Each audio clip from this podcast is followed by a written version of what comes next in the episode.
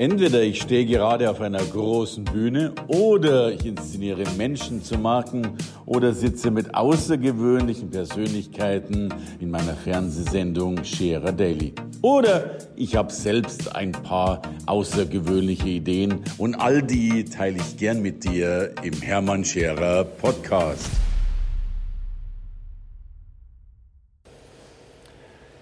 Herzlich willkommen bei Scherer Daily. Heute habe ich einen Mann hier, der als Friseur gestartet hat, mittlerweile Coach ist und vor allen Dingen Comedian und da nicht irgendeiner, sondern schon viele Preise, erste Preise gewonnen hat, unter anderem beim NWR Comedy Contest. Er ist nicht ohne Grund hier, logischerweise, denn er heißt auch Dennis Grund. Aber das mit TT. So DT, bitte schön, lieber Dennis. Moin. Moin, Dennis. Schön, dass du da bist. Äh, Großartig. Danke für die Einladung. Erzähl mal, du hast als Friseur gestartet, hast aber mittlerweile äh, die Bühnen erobert, bist extra hierher gekommen, obwohl gerade deine Tournee läuft durch Deutschland auf vielen äh, Kleinkunst- und Kunstbühnen. Wie wird man denn, vielleicht stelle ich nicht die Frage, wird man Friseur, aber wie wird man dann vom Friseur plötzlich der Comedian? Äh, also ich habe relativ viel erlebt natürlich auch Ja. in, in dem Bereich, deswegen äh, war das gar nicht so fern.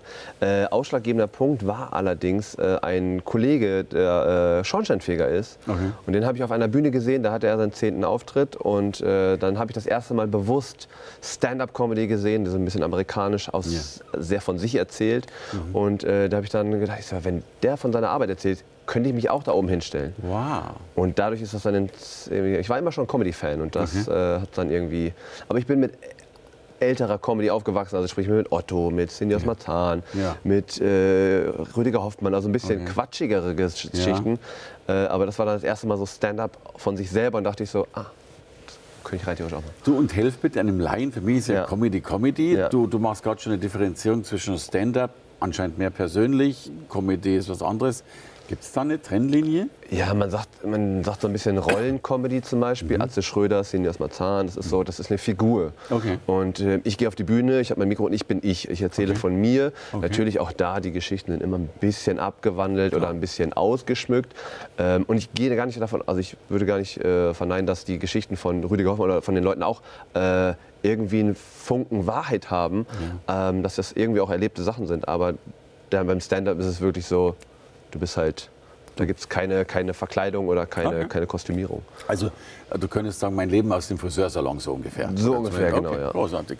Und da- das ist ja übrigens auch meine These, dass, dass das Leben ja so spannend ist, dass man gar nicht mehr sich so viel einfallen lassen muss, weil man ja genug äh, Blödsinn erlebt. Ja. Das merke ich gerade nämlich auch. Also ich habe so ein paar Themen, die ich gerne schreiben würde, weil ich da so ein paar Ideen zu habe. Zum Beispiel Thema Bart, dass ich da noch so Gags zu schreiben möchte. Fällt mir aber sehr, sehr schwer. Ähm, mir fällt viel, viel leichter, die Geschichten, die ich erlebt habe, um zu äh, strukturieren und auf die Bühne zu bringen. Das ist äh, viel, viel einfacher für mich, weil es einfach passiert ist. Und Ja. dann habe ich dann natürlich einen ganz anderen Hintergrund zu und äh, eine ganz andere. Ja, und du weißt ja, was du erzählen musst, weil du musst bloß den Erinnerungsfilm einschalten, was ich immer so toll finde. Viele Redner machen ja genau das, dass sie sich irgendwas herbeiziehen und dann logischerweise ja. auf der Bühne stehen und gar nicht mehr wissen, was sie sagen sollen. Ja, das ist es halt. Also für mich merkt, ich merke halt einfach zum Beispiel Geschichten, dass ähm, auf der Arbeit wie Beratungsgespräche stattfinden. Ja. Ne? Männer sind sehr pragmatisch, Ja, dass das sie sagen, wir machen mal so ein Mach- bisschen. mach- mach fertig. Und hier, dit, dit, dit, und dann, wenn du fragst, was, wie willst du denn, oder was machen wir denn Schönes, dann sagt er, ja, äh, schneiden halt, kürzer. Ja. Wie wir sie geschnitten haben, ja, kürzer. Das sind so Beratungsgespräche mit Männern, ne, die dann sehr pragmatisch sind. Und Frauen sind dann mal ein bisschen kreativer, was das angeht. Wenn dann du sagst, ja, was machen wir denn Schönes? Ja, ich hätte gern was Neues. Aber bitte nichts abschneiden und keine Farbe. Und nichts verhindern. Genau, was halt komplett einschränkt und äh, das ist halt so das. Ja, das spielt dann natürlich auch auf. Und das Schöne ist, die Leute erkennen sich natürlich wieder. Das, da, dann macht es Comedy ja interessant, wenn man sich halt ertappt fühlt dabei. Ja, ja. Dass er sagt, oh ja, das habe ich auch schon gemacht. So. Also heißt ja, Comedy erzählt nichts Neues, sondern häufig spiegelt das wahre Leben wieder. Genau, du hältst eigentlich so ein bisschen den Spiegel vor und denkst, äh, das hast du auch schon gemacht. Und die Leute fühlen sich so ein bisschen ertappt und das Okay. macht es dann aber auch äh, für die Leute sympathisch. Also wir, wir lachen über den Gag und lachen gleichzeitig Über über sich uns. selber, genau. Ja, right. Schönes ist- Bild. So, aber als Friseur bist du immer noch ein bisschen tätig, zumindest ehrenamtlich in einer großartigen Geschichte. Genau, ich bin äh, also nicht mehr im Salon tätig. Ich mache das äh, Comedy-Ding mittlerweile seit vier Jahren und seit äh, zweieinhalb Jahren auch hauptberuflich. Mhm. Ähm, und ähm, bin aber noch ehrenamtlich für die Barber Angels unterwegs. Mhm. Barber Angels Brotherhood, ein Verein aus Friseuren, die deutschlandweit obdachlosen und hilfebedürftigen Menschen die Haare schneiden. Ähm, und äh, für mich ist es einfach das Ding, ich, ich, mich kostet es nichts, außer eventuell mal Fahrtkosten nach, also jetzt aus Hamburg gesehen, irgendwie nach Bremen, nach Hannover oder sonstiges, aber, oder in Hamburg selber, aber das macht mir halt sehr viel Spaß, weil es einfach was Gutes ist. Mhm. Äh, die zwei Stunden oder vier Stunden im Monat, die habe ich dann halt übrig. Okay. Ähm, und durch meine Arbeit zusätzlich kann ich sogar auch Außeneinsätze machen, indem ich halt mal nach Hannover oder nach Bielefeld oder wo ich zum Beispiel gebürtig herkomme, ja. äh, hinfahren kann. Und so. Du, und wie finden sich dann diese Termine? Also äh, gibt es dann, dann den, den Obdachlosen-Salon oder gibt es dann ein Date, dass die habt wissen, also, Oder gehst du zu denen hin und sagst, darf ich dir die Haare schneiden? Wie, wie funktioniert das? Also in Hamburg zum, zumindest ist es zum Beispiel so, es gibt äh, so ähm, die Organisation Zwischenstopp e.V., mhm. ähm, die immer jeden letzten Sonntag zum Beispiel in der Stadt vor Saturn machen die eine Verteilung mit, mit Kleiderspenden, mit Essensspenden. Mhm. Und äh, wir sind dann angefragt worden, beziehungsweise wir sind einfach, wir stehen dann daneben und bieten das einfach okay. an. Wir sind einfach da. Okay. Es ist völlig freiwillig natürlich, ähm, wird keiner gezwungen. Äh, und das ist in ganz Deutschland in verschiedenen Organisationen. Mittlerweile kommen halt auch sowas wie Caritas oder oder sie mhm. kommen halt an und fragen, ey, wollt ihr das nicht bei uns machen? Okay. Und dann wird das organisiert und meistens, also in Hamburg sind wir oft draußen, auch im Winter, was echt hart ist auch teilweise. Mhm. Ähm, in den restlichen Stationen ist es meistens Indoor, was natürlich viel, viel angenehmer ist. Wow. Also. Also jetzt haben wir dieses ehrenamtliche Engagement als Friseur. Ja. Du kümmerst dich auf Comedy Combat klein, aber du bist ja. ja. auch noch Coach praktisch für Azubis hauptsächlich. Genau, ich habe ja. ähm, immer gerne mit Auszubildenden zusammengearbeitet. Ähm, für mich waren die Azubis immer in dem Moment sogar wichtiger als der Kunde, weil er muss was lernen. Mhm. Äh, mich durfte der Azubi immer ansprechen, auch mhm. wenn der Kunde, die Kunden fanden das sogar gut, weil sie mhm. gemerkt haben, ah, guck mal, der lernt jetzt gerade was. Ja. Ähm, und ich habe jetzt festgestellt, ich bin jetzt seit vier Jahren raus und äh, die Sprachbarriere zwischen Auszubildenden und den Friseuren oder auch den Chefs wird immer größer. Mhm. Ähm, keiner weiß mehr, was man wirklich sagen darf, äh, Gender und was nicht alles und äh, Sexismus, Debatten und sonstiges. Es ist halt einfach so krass, dass man einfach nicht mal mehr einen Witz teilweise machen darf, ohne dass es blöd dargelegt wird. Und dadurch ist so eine, ja, so eine komische Haltung auch bei den Lehrlingen, die dann mhm. sich einfach nicht verstanden fühl, äh, mhm. fühlen. Und da habe ich einfach festgestellt, äh, und das Problem ist auch noch zusätzlich, die wissen nicht, was sie machen sollen. Es ist ja so diese Generation Y, wie man so schön sagt. Die ja. wissen nicht, was sie machen sollen.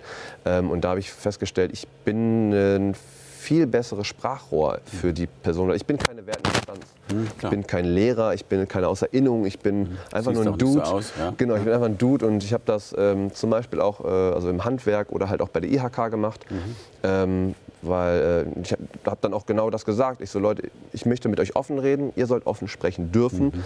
Mhm. Äh, für mich ist es einfach der Punkt, ähm, wenn zum Beispiel, ich sage das Wort jetzt trotzdem, wenn der Chef für euch ein Wichser ist, dann ist das in dem Moment so. Ich will aber wissen, wo das herkommt. Diese Emotion oder diese Energie kommt ja irgendwo her. Mhm.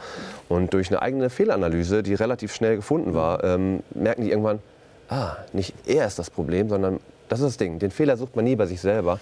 Immer ist erstmal der andere schuld. Und genau das habe ich festgestellt, dass es in der Ausbildung ganz, ganz oft der Fall war. Auch bei mir natürlich. Äh, und dementsprechend konnte ich dann, die waren einfach überrascht, dass sie sagen, okay, der meint das ernst mit offen und ehrlich reden. Mhm. Und dann haben die auch keine, keine Hemmungen, mit, okay. äh, mit mir zu sprechen. Ich habe zum Beispiel, das einfach dieses, das Thema ist ja ähm, durch die Ausbildung und weiter, mhm. äh, weil die sagen, oh, ich muss jetzt erstmal diese Ausbildung kriegen. Mhm. Der Satz, äh, du lernst nicht für andere, sondern du lernst für dich. Mhm. Wir haben ihn alle gehasst, aber es ist der ein entscheidender Satz. Das stimmt. Ja. Und ähm, ich habe zum Beispiel für so ein sehr bildliches Beispiel gefunden. Ähm, für mich ist eine Ausbildung wie ein Salatteller, also die Vorspeise. Mhm. Ähm, und wir wissen ganz genau, es geht ins Hauptgericht. Das mhm. heißt, wir müssen dann auch gucken, ah, okay, das kommt als nächstes. Mhm. Wie man so schön sagt, man soll über den Tellerrand hinausschauen. Mhm. Für mich ist eine Ausbildung ein Raclette-Essen. Der Tisch ist reich gedeckt. Wir müssen ein bisschen bewusst, was kann ich denn gleich machen? Weil wenn du zum Beispiel Fleisch haben möchtest, musst ja. du es erstmal oben drauflegen und grillen. Ja, und dann kannst du es in die Pfanne. Du kannst es nicht roh in die Pfanne und Käse drauf machen, dann schmeckt es nicht. Das heißt, du musst dir bestimmte Sachen überlegen, wie, was kannst du zusammenpacken. Wenn du, als Beispiel auch im Friseurbereich, wenn du Maskenbildner machen möchtest, dann äh, musst du vorher eine Friseurausbildung machen, zumindest eine, eine, eine halbe, mhm. ähm, um das hinterher machen zu dürfen. Mhm. Aber das musst du wissen. Ich habe ganz oft gehört, so, oh ja, als Friseur verdient man nicht so viel stimmt, wenn du in deinem 10.000 Seelendorf bleibst, dann wird das so bleiben. Wenn du dich für 10.000 oder für, für 1.000 Euro einstellen lässt, brauchst du dich nicht wundern, wenn du nichts verdienst. Ich möchte die Welt bereisen. Ja, dann mach deine Ausbildung, lerne drei verschiedene Salons kennen, geh auf die AIDA oder geh auf irgendwelche Ja, Kreuzfahrtschiffe. ja. Ich habe eine Freundin, die das gemacht, die ist jetzt seit zwei Jahren unterwegs, die hat die Welt gesehen Ja, wunderbar. und als Friseur gearbeitet. Also leg das Fleisch erstmal auf den Grill. Genau, erstmal erst mal gucken, was passiert. Und das ist das Ding, dass die Leute erstmal gucken müssen, ah, warte mal, was gibt es noch für Ja. Optionen? Und das kriegst du in der Ausbildung teilweise, weil du diese Scheuklappen hast, nicht gesehen. Und damit sind wir schon bei, bei Wortbildern und Ja. damit kommen wir natürlich zum Comedian. Mittlerweile hauptberuflich. Wie war der Einstieg? Äh, Und die Ängste, äh, das zu schaffen. Heute tourst du rum. äh, Hast angefangen, weil du einen Schornsteinfeger gesehen hast. Äh, Was war da? Also, da hast du gemerkt, kann ich auch. Äh, Was ich, kann, ich konnte schon immer, ich war auch immer ein Quatschkopf so, ich konnte auch immer in dem Salon, den ganzen Salon bespaßen, wenn wir dann über vier, fünf verschiene Kunden also miteinander kommuniziert haben. Okay. Ähm, aber vor Leuten zu sprechen war noch mal was ganz anderes. Ich habe meinen ersten Auftritt immer noch online, Okay. äh, der ist immer noch bei YouTube zu sehen, äh, mein ja. allererster Auftritt. Äh, fühlt sich auch komisch an, das zu sehen, aber es ist cool, was daraus entstanden ist. Also ähm, ich wollte es einfach ausprobieren und dann geht man zu so einer offenen Bühne, so ein Open Mic im, aus dem Englischen, wo halt nur Comedians auftreten. Du hast so fünf bis sieben Minuten Zeit und äh, kannst dann ein neues Material oder halt deine ersten Schritte machen. Und äh, ich habe die ersten zwei Minuten nicht gecheckt, was ich da mache. Ich war so aufgeregt, das Adrenalin Klar. war so hoch. Klar, klar. Irgendwann haben die Leute gelacht und dann haben die gecheckt, ah, okay, ja, ich, ah, dann bin ich wach geworden. Ah, okay, Ja. ich erzähle hier gerade was. Ich habe zum Beispiel auch vergessen zu sagen, dass ich Friseur bin. Ja. Das hat einfach gedauert. Dann haben die das irgendwann selber zusammengebastelt. Okay. Aber Muss äh, wohl einer sein, ja. genau, wenn ich das irgendwie die Thematik dann aufgegriffen habe. Und es hat Spaß gemacht, weil einfach auch, wie gesagt, die Leute sich wiedererkennen Mhm. und äh, sich ertappt fühlen. Und das ist immer ganz schön. Wie schreibt man denn so ein Programm? Weißt du, ich stelle mir das immer so, ich habe ja auch viele Redner, die mal einen Vortrag schreiben wollen oder sowas. Ich, ich sehe da natürlich ein großes weißes Blatt Papier, das nach drei Stunden noch genauso weiß ist wie vorher. Ähm, wie, wie schafft man das? Also, wie eben erwähnt, die Thematik, ähm, dass die Geschichten, äh, dass das Leben schreibt die schönsten Geschiff Geschichten. Ähm, Also machst du eine Art Lebensinventur ja praktisch. Ne? Quasi. Ich, Ja, ja. ich schreibe quasi nochmal ein Tagebuch auf. Ja. Äh, wie gesagt, auf der, auf der Arbeit einfach Sachen, die passiert sind, dass ähm, zum Beispiel der, äh, irgendwie, keine Ahnung, die, der, der Mann wartet auf seine. Frau und sitzt daneben. Äh, und wartet drei Stunden und macht halt nichts in der Zeit, außer irgendwie eine, eine Apfelscholle zu trinken und irgendwie drei Gala-Zeitungen zu lesen. Wow. Und am Ende bezahlt er noch. Ja. Und wenn ich dann natürlich frage, na Mädels, ist das Liebe, wenn der Mann bezahlt? Und alle, ja. Und ich sage, nein, das ist dämlich. Das ist dämlich. Und äh, das ist halt schön, weil die, du spielst halt mit diesen, bisschen Ja, diesen ja, Klischees. Ähm, keine Ahnung, auch das. Äh, zum Beispiel, ich bin, ähm, habe in Hamburg in einer langen Reihe gearbeitet, was ein sehr tolerantes Viertel ja eigentlich ist, auch relativ bekannt für äh, Schwul- und Lesben-Geschichten. und da ist es so das Ding, äh, ich dachte mit meiner Optik ist das eigentlich völlig egal, aber ich bin mal von einer Mutter doch hart diskriminiert worden. Ähm, meine Kollegin hat halt gefragt, ob ich den gleichen Kinderhaarschnitt machen könnte. Ich so, klar, ich gehe darüber. Und ich rede halt sehr locker und sehr offen mit den Leuten, weil ich verstell mich nicht, weil für mich sind alle gleich. Egal, wo sie herkommen, egal, wie viel Geld sie haben, für mich ist jeder Mensch gleich. Und ähm, hab dann, bin da hingegangen und habe dann halt so spaßeshalber gesagt, na, welchen von den beiden Kleinen soll ich denn verunstalten? Okay. Und dann guckt sie mich halt an und sagte, wir lassen das noch wachsen. Und ich so, hä? Also brauchen wir jetzt keinen Haarschnitt machen? Nee, nee, wir lassen das noch wachsen. Aber sie hat mich wirklich angemault schon fast. Ja. Und äh, sie hat mir quasi klar gemacht, dass ich nicht das Kind äh, beschna- also, an- anschn- anfassen also schneiden ja. darf. Und ich habe selber einen Sohn, der ist zehn Jahre alt. Das Ja. sieht man aber nicht. Hier steht zwar Name drauf, aber man sieht es mir nicht an, dass ich ein Kind habe, Ja. sodass ich mit Kindern klarkomme. Aber sie hat mir genau, sie hat mir halt klar gemacht, dass ich äh, das Kind jetzt nicht schneiden darf. Und ich habe dann halt im Nachgang überlegt man dann, was glaubt sie, was ich mit diesem Kind mache? Okay. Als ob ich es auf einen Stuhl setzen würde und tätowieren oder so und festbinden. Oder als ob ich ihrem Kind irgendwie Blödsinn beibringen würde oder was auch immer. Also ist, ich kann mich mit jedem Kind über Lego unterhalten, als die meisten Erwachsenen es hier können werden. Also das so, sind solche Thematiken, die wirklich passiert sind, die dann auf der Bühne natürlich dann mit gewissen Pointen einfach äh, ausgenommen. Ich habe ganz viele andere Sachen auch, also auch private Sachen. Äh, dass ich, ich bin ein ziemlicher Sauna-Fan zum Beispiel. Okay. Gehe gerne in die Sauna und habe so ein paar Thematiken. Und ähm, das Schöne ist, wenn man die Geschichte Ich glaube, mit von der Sauna kann man viel erzählen, vermute ich. Genau, also das ist äh, Sachen, wo Paare sich gegenseitig massieren, wo du dann da sitzt und denkst, was soll das denn jetzt? Okay. Äh, oder die Thematik, die halt einfach da war, dass ich in der Sauna saß und äh, ich hätte halt gern gepupst. Okay. So, das war einfach, ich hatte diese, diese Reaktion im, im Körper und dann überlegst du und dann saß ich halt da. Ich habe das nicht gemacht, aber ich saß da, was könnte ich jetzt machen? Weil es gibt ja zwei Arten davon. Entweder, na, und die Situation kann ja überall passieren, ob du jetzt in der Ja. Sauna, ob im Fahrstuhl oder egal wo. Du kannst ja da stehen und das Problem ist, du weißt nie, was du bekommst in dem Moment. Ja, wie ging es weiter? Genau, entweder du kriegst halt eine Handgranate, sodass jeder sofort Bescheid weiß, oder du bekommst einen Ninja. Dass Ein- du, ein- bitte? Einen Ninja. Ein Ninja. Du hörst ihn nicht, aber er tötet dich. Also das, ist so, das sind die Thematiken, die man dann einfach hat. Und dann philosophiert man ein bisschen im Kopf, weil der Satz zum Beispiel, äh, äh, der, der ist zuerst gerochen, dem ist aus dem Po gekrochen, ist ja allgegenwärtig. Das heißt, du kannst das dann nicht einfach machen, jeder wüsste Bescheid. Das sind so Kleinigkeiten, die, äh, wo man dann halt anfängt, darüber zu philosophieren, was man machen könnte. Und ähm, die Leute fühlen sich dann auch ertappt, weil man natürlich immer... Das, das, herrlich. das ist ja unglaublich. Ja, sorry. Also das verstehe ich, warum die Leute sich kaputt lachen. Weil Das ist ja das Ding und dann, dann stehst du da und sitzt da und weißt, ah, okay, die Leute fühlen sich ein bisschen ertappt und äh, Situationen, die dann einfach passieren, die man dann weiter ausschmückt, weil dann sitzt du da zehn Minuten in der Sauna und denkst so, was könnte ich jetzt rein theoretisch machen?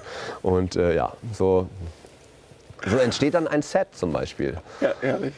Ich habe ich hab auch ganz andere Geschichten. Ich bin Fan der elektronischen Musik. Okay. Und ich war in einem Elektroclub. Und bin, mittlerweile gehe ich auch nüchtern auf solche Veranstaltungen, Okay. weil ich halt oft fahren muss, weil ich viel unterwegs bin und äh, mich dann einfach nicht betrunken oder was auch immer. Das ist einfach. Äh, und ich stehe an der Seite und dann hat mich jemand angesprochen, der wirklich hart auf chemischen Drogen unterwegs war, der völlig ver verpeilt vor sich hergequatscht hat und hat mich nachts gefragt, ob ich zwei Riesen gesehen hätte. Und dann habe ich ihn angeguckt, ich dachte, was ist das Ernst jetzt? Und er, Ja, ja, zwei Riesen gesehen. Und ich weiß, was er meinte, weil zwei Minuten vor ihm sind zwei Männer in mir vorbeigegangen, die waren 4,80 Meter groß. Also es waren wirklich große Typen. Und, äh, und dann habe ich halt gecheckt, okay, den kann ich jetzt nicht veräppeln, aber das habe ich dann trotzdem gemacht. Ich habe mir gesagt, ja, die zwei Riesen sind runtergegangen in den verbotenen Wald mit Dumbledore und Gandalf. Okay. Und äh, er hat mich halt angeguckt und ich habe halt einen Joke gemacht. Und er hat mich angeguckt, dachte, ah, krass. Und ich dachte schon, ich wäre verstrahlt. Und geht halt weg. Und ich stehe dann da und denke so, jetzt bin ich der Blödmann. Aber es war so eine lustige Situation, die dann einfach sich einfach passiert oder es einfach pa passt auf der Bühne zu erzählen, weil Leute das einfach nachvollziehen können, wenn jemand sehr betrunken oder sehr auf einem anderen Level vor dir steht, dass du da einfach äh, gut äh, mit, das ist super lustig, ja. Herrlich. Ja. Also das heißt, du musst einen Haufen Blödsinn im Leben machen, musst viel in Clubs gehen, äh, in Saunas gehen und dafür zu sorgen, Das dass du Leben schreibt die schönsten Geschichten. Also es ist egal wo. Ähm, ich, ich, gestern war ich bei einer Show in, äh, in, in Eifel da unten irgendwo und ähm, in Niedecken bei Düren und äh, stehe auf dem Klo und habe durch meinen Hut ähm, diesen, diesen Sensor ausgelöst, der diese Duftdinger immer raus. Ich weiß, diese Air, Ja, diese, diese Duftsprüher. Raumerfrischer. Genau. Und den habe ich ausgelöst und ich so, ja, auf einmal macht das, ich gucke nach oben und kriege das halt selber ab. Und dann denkst du, das kann nicht wahr sein, dass du einfach in dem Moment selber mit diesem Duft besprüht wirst. Das ist halt so, solche Situationen kannst du natürlich auf der Bühne auch wieder erzählen, weil du denkst, ja, ich sehe aus wie ein cooler Dude, aber, mir passieren auch die blödsten Sachen. Also, dass ich mich Und du selber, riechst wie eine Toilette. ich rieche jetzt wie ein Duftstein, also wie, Ja, wie ein? Klostein. Also, Ja. ist, also sowas passiert dann einfach und das ist halt einfach, äh, Herrlich. Sag mal, ich habe ja fast die These, dass Comedians äh, Menschen befreien, weil, sie, weil du ja über Dinge sprichst, nehmen wir diesen wunderbaren Pups in der Sauna, den es ja allen passieren kann, und dass, glaube ich, die Menschheit dadurch auch offener wird, Dinge anzusprechen, weil es halt einmal einer auf der Bühne getan hat. Ich kriege mittlerweile auch immer nach, danach so mal ein paar Mails und sagen, boah, ich konnte wegen dir jetzt nur noch lachen in der Sauna, weil sie diese Thematik die ganze Zeit im Kopf haben. Und das ist das Schöne. Ich will den Leuten natürlich in dem Moment erstmal, ich möchte gar nicht äh, politisch oder äh, irgendwie belehrend Mhm. wirken, sondern ich möchte einfach, dass die Leute Spaß haben, diese zwei Stunden in meinem Soloprogramm. Und Zwei einfach, Stunden? Ich spiele abendfüllend, ja. Wow. Und ähm, dass die einfach Spaß haben, dass die einfach die Zeit ein bisschen vergessen können und egal, wenn sie Sorgen haben oder sonstiges, einfach mal zwei Stunden abschalten und Blödsinn und viele Bilder in den Kopf kriegen. Also ich habe viele Sachen auch mit Trends, die Mädels, die diese Schlitze auf den Knien haben, dass ich da so Scherze drüber machen oder bei minus 10 Grad äh, Sneaker, keine Socken und die Hose dann über die Knöchel anhaben. Da mache ich halt Scherze drüber und äh, Ehrlich? dann sagen sie, ah, ich sehe immer Leute jetzt und muss daran denken und das ist schön. Ähm, ich, ich persönlich muss und möchte auch gar nicht jedem gefallen. Ähm, es ist einfach, äh, ich mache mein Ding. Das ist das, was ich zu sagen habe, was ich zu sagen möchte. Und ähm, entweder gefällt es den Leuten oder nicht. Und ich habe auch mal eine, ein sehr schönes Feedback bekommen, ein negatives Feedback, wo eine Dame mir dann doch sehr ausführlich negativ gesagt hat, dass sie das ganz, ganz scheiße fand. Und äh, das erzähle ich mittlerweile auf der Bühne und füllt mein Programm. Also das ist sehr, sehr schön. So, du tourst gerade durch Deutschland. Gibt es Genau. eine Webseite, die wir anschauen dürfen? Genau, das ist einfach www.dergrund mit dt geschrieben, dergrund.de. Das ist der Grund, warum man da drauf geht, ist halt Dennis Grund. Deswegen heißt die Seite Der Grund. Das Mit die. DT. Genau. Äh, ich spiele viel in den Friseursalons, lustigerweise auch. Das ist so eine kleine Nische, die ich gefunden habe. So 40, 50 bis 100 Leute. Das ist immer ganz schönes, äh, sehr gemütliche Atmosphäre und da bin ich unterwegs. Lieber Dennis, wir kommen. Ich danke dir von Herzen für dieses großartige Gespräch. Danke, danke. Mein Sohn heißt auch Ben und wenn du wieder mal schneidest, dann kommt er gern zu dir und Gern, dann gern. musst du ihm die Geschichte von den Ninjas erzählen. Das werde ich machen, ja. Danke. Danke für die Dennis Einladung. Grund. Danke dir. Dankeschön. Danke fürs Reinhören in den Podcast. Wenn du mehr von mir wissen willst, komm zu meiner Veranstaltung Hermann Scherer Live. Infos und Sonderkonditionen für dich als Podcast-Hörerin oder Hörer findest du unter www.hermannscherer.com/bonus. Bis bald im nächsten Podcast.